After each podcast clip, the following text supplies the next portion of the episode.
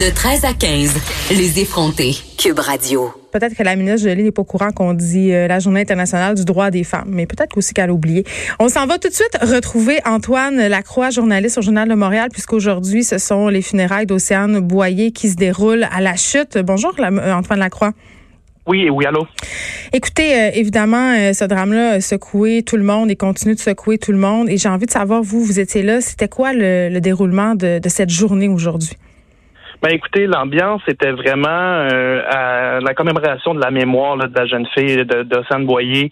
Euh, le prêtre là, qui avait baptisé euh, Océane à sa naissance a vraiment mis l'emphase sur l'impact qu'elle a laissé, la marque qu'elle a laissée au sein de sa communauté. Donc oui, il y a eu des moments très émotifs, mais on était quand même plus tourné vers le, le, côté plus positif et la, la mémoire qu'elle a laissée.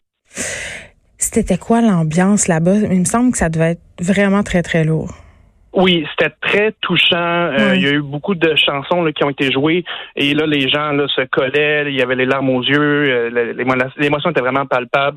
Euh, et on, réussissait quand même, lors des discours, à, garder un certain aplomb pour les gens allaient tirer une force là, pour rendre un, dernier hommage à Océane Boyer. Est-ce que tu as pu, Antoine Lacroix, recueillir des réactions des proches? Il y a seulement l'oncle de Océane qui est venu s'adresser aux journalistes à la fin de la cérémonie. Hmm. Euh, il a remercié tout le monde, tout le Québec pour le soutien qui a été apporté à la famille. Ça a été très, très apprécié. Ils ont aussi euh, beaucoup apprécié le, respect des journalistes parce que les caméras n'étaient pas admises euh, durant la cérémonie. Les journalistes pouvaient rentrer, mais ils voulaient garder une certaine intimité. on les comprend. Euh, eh on les comprend certainement.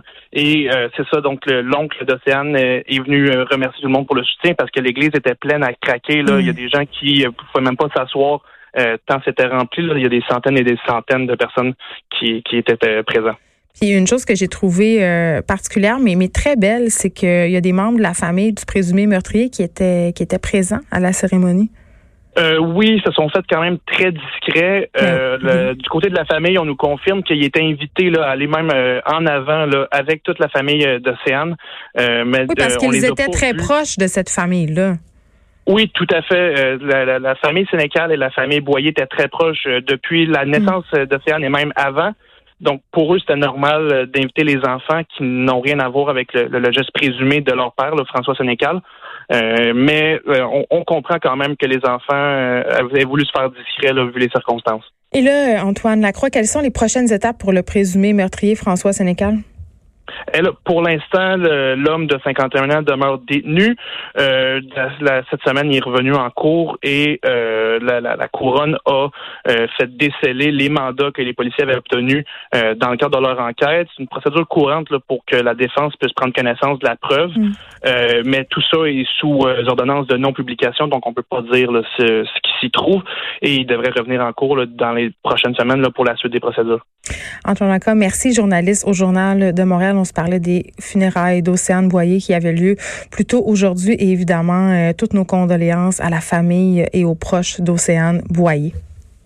De 13 à 15, les effrontés. Cube Radio.